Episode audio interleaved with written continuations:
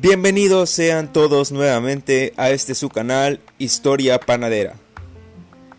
Para continuar con los temas de educación a nivel secundaria, especificando que esto va dirigido en, en especial al primer año, vamos a hablar acerca del neoliberalismo y la globalización. Empecemos con el neoliberalismo. ¿En qué consiste esto? La definición es movimiento de actualización del liberalismo, aparecido después de la Primera Guerra Mundial, que limita la intervención del Estado en asuntos jurídicos y económicos.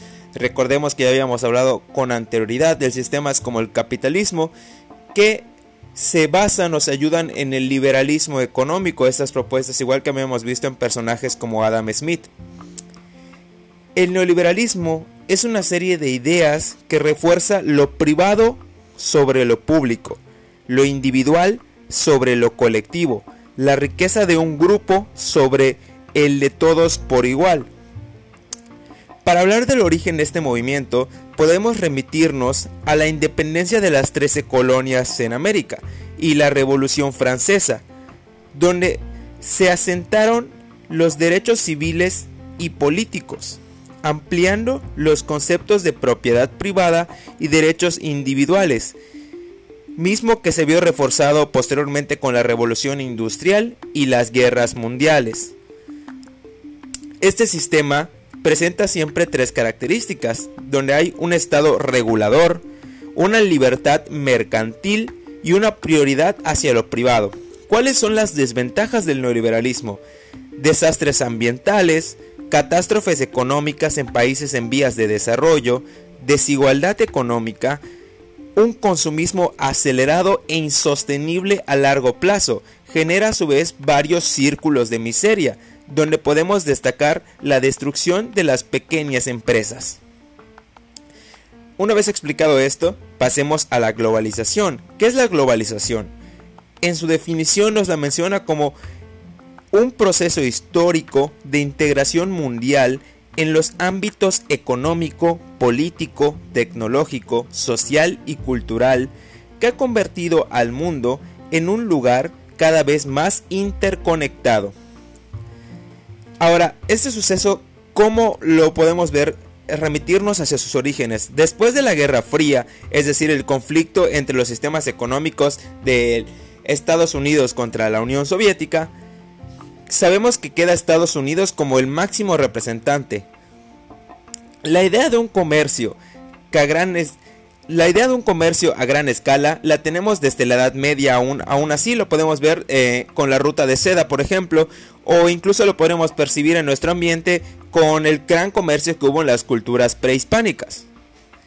En la actualidad, debido a las telecomunicaciones masivas y en las facilidades del transporte, el comercio se encuentra fuertemente impulsado. Ahora, hablemos acerca de las ventajas de la globalización. Un menor costo y mayores beneficios, aunque por supuesto esto es subjetivo. Igual ofrece tener disponibilidad de gran variedad de productos procedentes de diferentes lugares. Un mayor flujo de dinero, es decir, que el dinero se esté moviendo constantemente por diferentes sitios. Asimismo, impulsa la competencia entre empresas y propicia la innovación, lo cual igualmente es subjetivo, pues estas empresas en general son las grandes, dado que las pequeñas empresas no son partícipes de este tipo de sistema. ¿Cuáles son entonces las desventajas de la globalización? Va a concentrar la riqueza, es decir, los ricos cada vez van a ser más ricos y los pobres cada vez van a ser más pobres. Va a generar, por tanto, una desigualdad económica misma que podemos ver reflejado nosotros en el sistema que manejamos, es decir, un mayor número de pobres y pequeñas partes donde se concentra la economía. Asimismo va a generar una degradación del medio ambiente por la explotación constante de recursos para generar cada vez más productos. Va ocasionar igualmente una pérdida de la identidad. Por ejemplo, si vemos un McDonald's en Japón o en China, esos conflictos culturales, esta idea que tenemos de que cada quien de que deberíamos vivir bajo las mismas reglas cuando los lugares son diferentes y por supuesto hay una identidad cultural que se debe respetar. Pero en este sistema esto no es perceptible.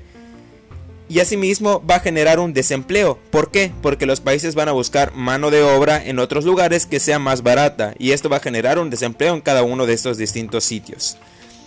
De manera muy sencilla y explicándolo para nivel secundaria, esto es el neoliberalismo y la globalización. Espero verlos pronto nuevamente aquí en su canal Historia Panadera. Hasta la próxima.